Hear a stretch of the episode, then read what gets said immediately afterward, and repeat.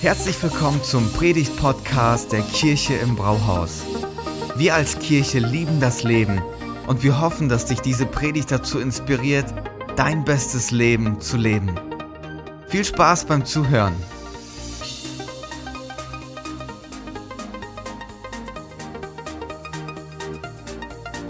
Heute kommt die Frage nach dem Glück. Jeder Mensch sehnt sich nach Glück im Leben, nach Zufriedenheit. Ein kleines bisschen Glück hat das mal in einem Lied jemand äh, formuliert. Die Sehnsucht nach dem Glück.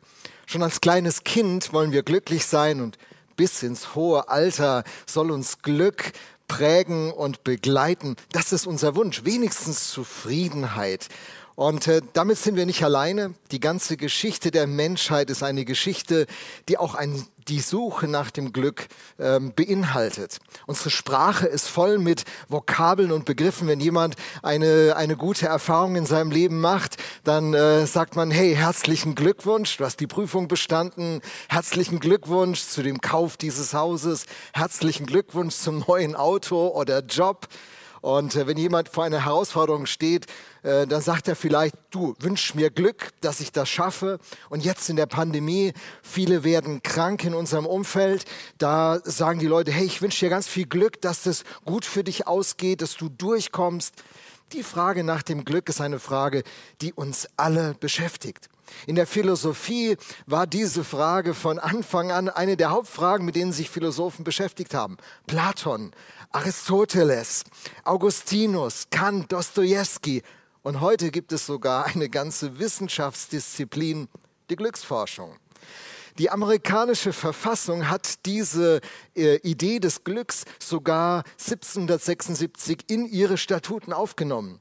Und wie der Mensch ein natürliches Recht auf Freiheit haben soll, so sagten sie in dieser Verfassung, soll er auch ein natürliches Recht auf Glück haben ein gutes, ein glückliches, ein erfülltes Leben, ein Leben, das gelingt. Das ist eine Sehnsucht und das ist äh, die Perspektive, mit der so viele Menschen in dem Leben antreten. Wenn Unglück sie trifft, dann ändert sich alles und die Frage ist, wie komme ich da wieder raus?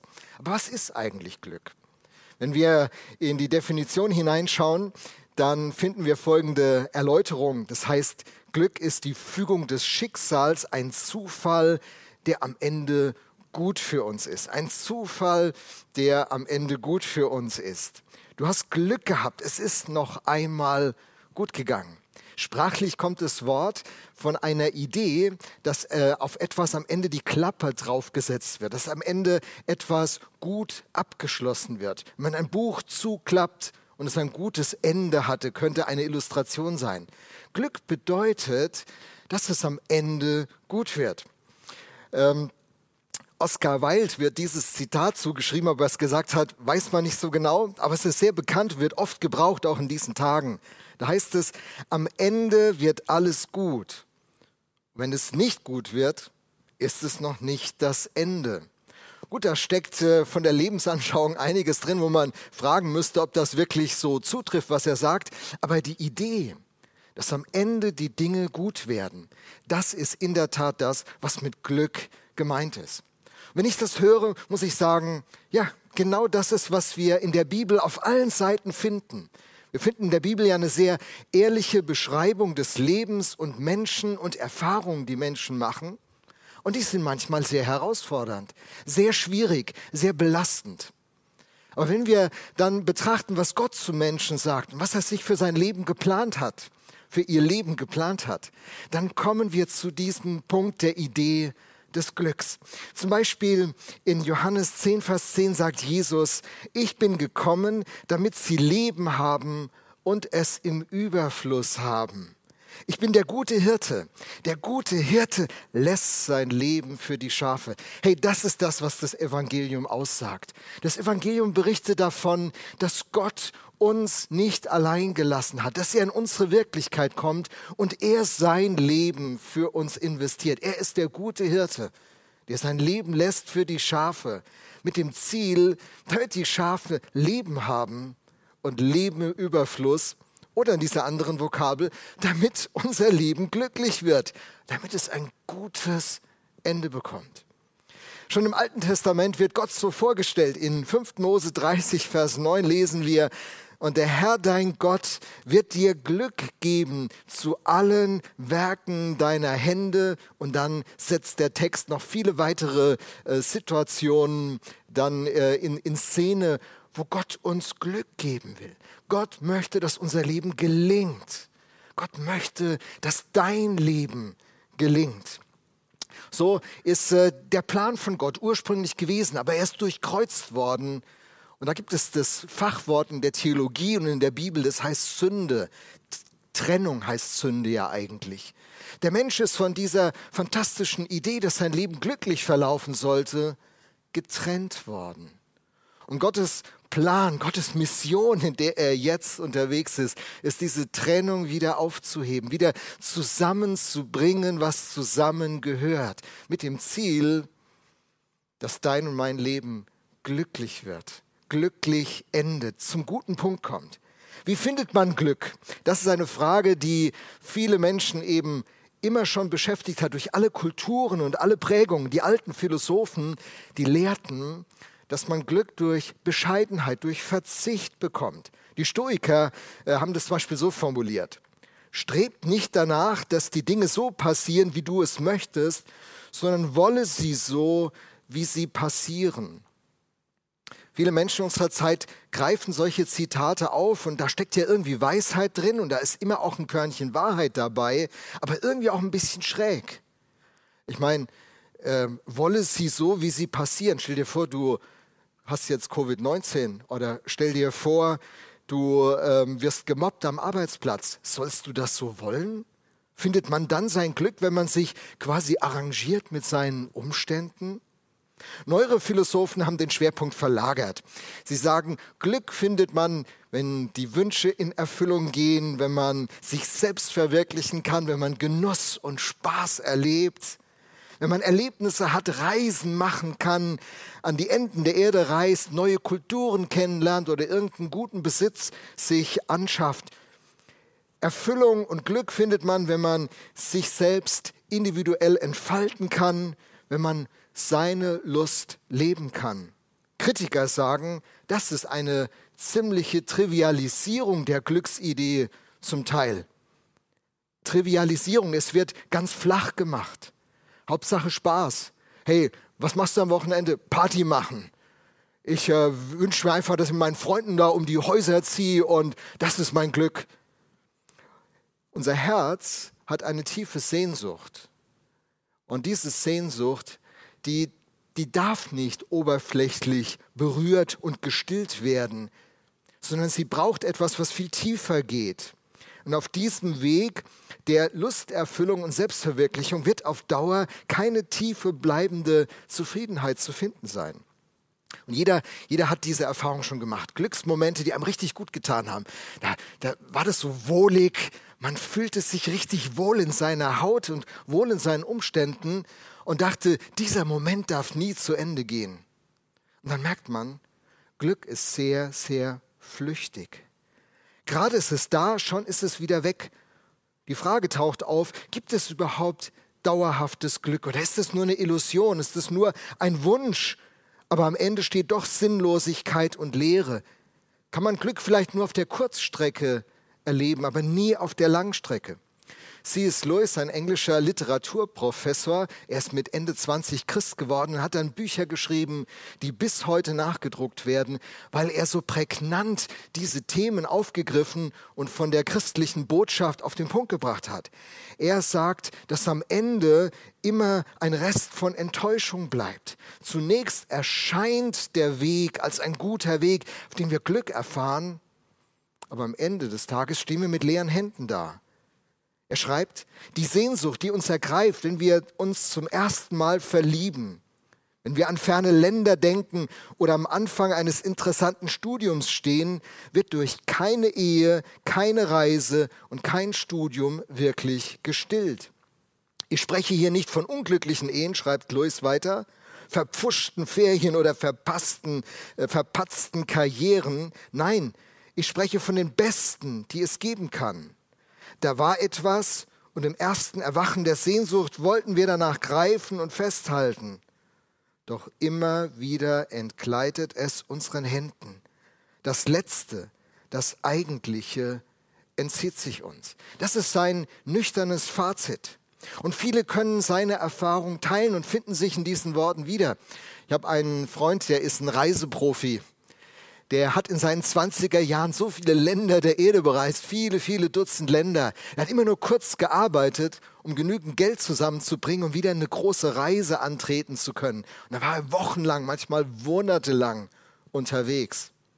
Aber nachdem er, glaube ich, so um die 45 Länder bereist hatte, saß er irgendwann an einem dieser Traumstrände. Er hat fast alle Traumstrände und Traumplätze dieser Erde besucht. Und dann saß er da und dann kamen ihm die Palmen und diese fantastische Situation an diesem Traumort genauso vor wie in seinem bayerischen Heimatort, wenn er in den Nadelbäumen des bayerischen Waldes da saß. Dinge werden gleich gültig wenn, wenn, äh, wenn sie uns kurzfristig wohl zufriedenstellen und begeistern, verlieren sie doch langfristig ihren Wert. Und davon berichtet uns die Bibel. Sie ist da sehr ehrlich, sehr aufrichtig. Sie berichtet uns davon, zum Beispiel im Buch des Predigers. Der König Salomo erzählt davon. Dieser Mann, der der weiseste Mann von allen war, die je auf der Erde gelebt haben. Der hatte Besitz, der war reich, der hatte Erfolg, der war berühmt, unfassbar, was dieser Mann erreicht hat. Und er wollte den Dingen auf den Grund gehen. Aber er entdeckte die große Sinnlosigkeit des Lebens. Und Salomo berichtet, und das ist sehr, sehr interessant, dass selbst der Erfolg, und der Mann hatte wirklich Erfolg, also ich meine wirklich Erfolg, dass selbst im Erfolg keine Erfüllung liegt. Am Ende wird man nicht glücklich, egal was man erreicht. Und es war so ernüchternd für ihn. Und dann beschreibt er das mit Worten, die sind sehr berühmt geworden im Prediger 1, Verse 2 und 3. Es ist alles ganz eitel, schreibt er, sprach der Prediger. Es ist alles ganz eitel. Was hat der Mensch für Gewinn von all seiner Mühe, die er hat unter der Sonne? Eitel heißt vergeblich, nichtig. Am Ende steht man mit leeren Händen da. Und das ist eine Erfahrung, die viele Menschen gemacht haben, auch viele berühmte, viele reiche, viele erfolgreiche Menschen. Die Träume verwirklichen sich, aber am Ende kommt nicht das zustande, wovon man träumte im Anfang. Und dann reagiert man darauf. Einige von uns, und vielleicht gehörst du zu denen, die schrauben irgendwann ihre Erwartungen zurück die sagen, ja, ich meine, weißt du, wenn es mir gut geht und wenn ich einigermaßen gesund bleibe und wenn es meinen Kindern und meinen Enkeln gut geht und wenn wir irgendwie durchkommen und jetzt in der Pandemie keinen zu großen wirtschaftlichen Schaden zu verkraften haben, das ist doch gut. Wir wollen nicht so anspruchsvoll sein. Andere verbittern. Andere machen diese Erfahrung, sagen, ich habe so viel investiert und jetzt stehe ich mit leeren Händen da und Bitterkeit wächst in ihrem Inneren. Wieder andere sind als getrieben unterwegs. Sie suchen ständig nach neuen Optionen und Möglichkeiten, ihres Glückes Schmied zu werden. Sie sind getrieben ein Leben lang. Andere geraten in Verzweiflung, in Depression. Sie distanzieren sich von diesem Leben und sie betrachten es nur noch von Weitem und sagen, ach, wenn du mal die Erfahrung hast wie ich, werd mal älter. Wieder andere, die gehen in Altruismus. Altruismus heißt selbstlose Denk- und Handlungsweise, Uneigennützigkeit. Aber auch das ist nur eine andere Art, sich selbst wieder zu verwirklichen. Indem ich Gutes tue, versuche ich, mir das zu holen. Es scheint so, als ob ich es für andere tun würde, aber eigentlich tue ich es für mich. Wir suchen das Glück auf so vielen Wegen. Was suchen wir da eigentlich genau? Wir suchen Sicherheit und Bedeutung. Wir suchen es in unseren Familien, unseren Karrieren, unserem Besitz, unserem Erfolg, unserer Berühmtheit. Wir suchen es und sind dabei oft extrem selbstbezogen. Wir benutzen unsere Familien. Die Mama kocht ein tolles Essen und dann fragt sie, na, wie schmeckt's? Und wenn du dann sagst, geht's so, keine gute Idee. Wir benutzen all das, unsere Karrieren in der Hoffnung, dass sie uns geben, was unser Herz sucht. Wo findet man das Glück? Was sagt die Bibel? Was sagt Gottes Wort zu dieser Grundfrage unseres Lebens? In der Überschrift könnten wir sagen, Glück finden wir im Kontext von Beziehungen. Da, da ist der König David, auch so ein zweiter großer König in, äh, in Israel. Er war eigentlich ein Hirte und hat eine Karriere hingelegt, ist zum König geworden. Enorm reich, berühmt, stark, angesehen, wertgeschätzt. Er hat alles, worüber man denken kann, wo man ihn beneiden könnte darum. Aber sein Leben spricht eine andere Sprache. Im Psalm 16 sagt er folgende Worte. Dieser Mann, der alles erreicht hat. Ich sage zum Herrn, du bist mein Herr. Nur bei dir finde ich mein ganzes Glück. Glück finden wir nur in Verbindung mit Gott. Woran liegt das? Das liegt an unserer Bestimmung. Wir sind von Gott geschaffen. Er hat uns gemacht. Er ist unsere Herkunft. Er ist unsere Wurzel. Und wenn wir uns von dieser Wurzel abtrennen, trennen wir uns von all dem ab, was es braucht, um auf Dauer zu blühen, damit das Leben sich entfaltet. Er ist die Quelle der Erfüllung. Er ist die erste und wichtigste Beziehung, diese Beziehung zum Schöpfer. Und die Folge ist so interessant. Wenn, wenn dieser Schöpfer in mein Leben diese Rolle übernimmt, dann bekommen all die anderen Dinge des Lebens ihren guten Platz. Es ist so wie mit diesem Hemd. Wenn der erste Knopf richtig geknöpft wird, knöpfen sich automatisch all die anderen Knöpfe korrekt. Dann bekommt Familie einen guten Platz. Dann bekommt der Beruf und die Karriere einen guten Platz. Dann bekommt Besitz und Erfolg einen guten Platz. All diese Dinge können ihre Funktion nun für mich äh, bereitstellen, für die sie gedacht sind. Sie müssen mir nicht Bedeutung und Sicherheit geben. Wisst ihr, das ist so ein kritischer Punkt in unserem Leben wenn, wenn mir etwas, wie zum Beispiel meine Karriere, Bedeutung geben muss, dann muss diese Karriere funktionieren. Und wenn ich versage in dieser Karriere, dann gibt es keine Vergebung für mich.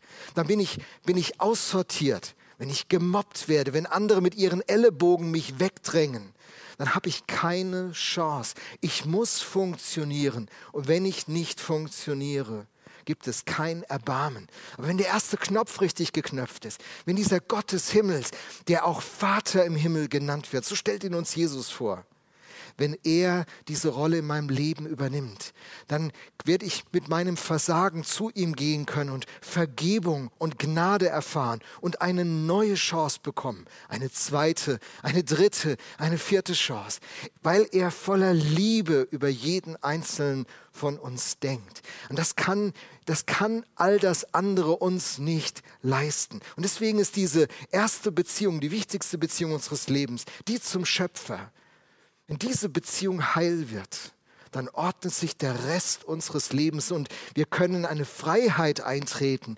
die Jesus in Aussicht gestellt hat. Er sagt, wenn der Sohn Gottes euch frei macht, dann seid ihr wirklich frei. Und das ist Gottes Plan für uns. Und in dieser Freiheit erfahren wir Glück.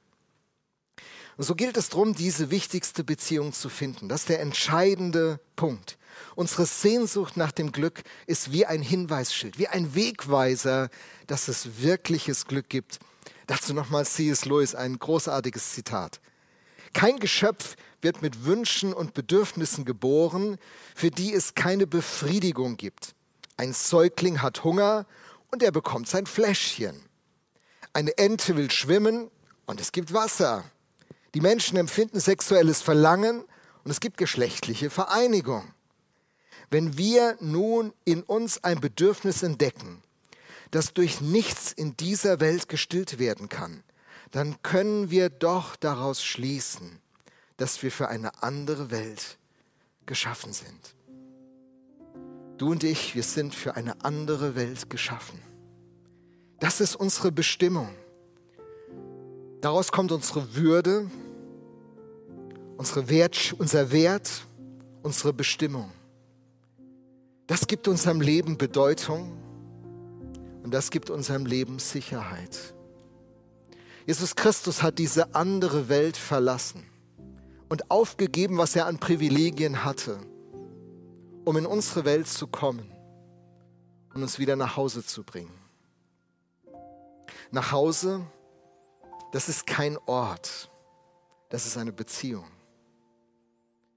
Gott wird den Menschen, der ihm diesen Zugang gibt, erneuern, ihm dieses neue Leben schenken, Er wird von neuem geboren, sagt Jesus an anderer Stelle einmal. Und sein Plan ist, diese Welt zu erneuern. Der christliche Glaube ist die einzige Religion, die die Erneuerung der materiellen Welt im Kern verkündigt. Diese Welt ist nicht schlecht. Sie ist verdorben, wie ein Joghurt verdorben werden kann, aber sie wird wieder heil werden. Und es beginnt in uns. Es beginnt mit dieser Beziehung, die heil wird. So sagt der Apostel Paulus, lasst euch versöhnen mit Gott. Nicht, dass Gott unser Feind wäre. Wir sind feindlich Gott gegenüber gewesen, aber er ist immer großzügig geblieben. Er sagt, ich habe dein Glück im Auge. Ich wünsche mir für dich nichts mehr, dein Leben gelingt, dass du deine Bestimmung findest, dass du deinen Wert bekommst, dass du deine Bedeutung erlangst und dass du für immer sicher bist. Und dazu lädt Jesus Christus ein. Es geht nicht um Mitgliedschaft in einer Kirche, es geht nicht um religiöse Riten, es geht um eine tiefe Freundschaft, die unser Herz berührt, die den Weg zum Glück öffnet. Vielleicht hörst du diese Botschaft so zum ersten Mal. Vielleicht liegt ein Weg vor dir und heute ist ein erster Schritt. Dann kannst du dich darauf einlassen. Du kannst, du kannst diesen Jesus, der der Weg zum Glück ist, dem kannst du mal deine Hand reichen und schauen, was passiert. Denn er ist aus dieser anderen Welt gekommen, um dich zu suchen, weil du ihm so unendlich wertvoll bist. Vielleicht bist du schon lange dabei, aber es ist verschütt gegangen. Es berührt dich nicht mehr. Du musst nicht in Selbstvorwürfen dich zerfleischen, sondern du kannst heute Gott einladen kannst sagen, Jesus Christus, werde wieder die entscheidende Beziehung meines Lebens. Die Karriere soll ihren Platz einnehmen, die Familie, meine Wünsche, meine Ambitionen, meine sportlichen Ziele, was auch immer. Es soll seinen Platz finden und du sollst die Mitte sein. Denn von dir geht alles aus. Durch dich besteht alles. Und in Jesus Christus hat alles sein Ziel. Vielen Dank fürs Zuhören. Bei Fragen kannst du uns eine E-Mail an info at fcg-gifhorn.de schreiben und wir geben unser Bestes, deine Fragen zu beantworten. Bis zum nächsten Mal.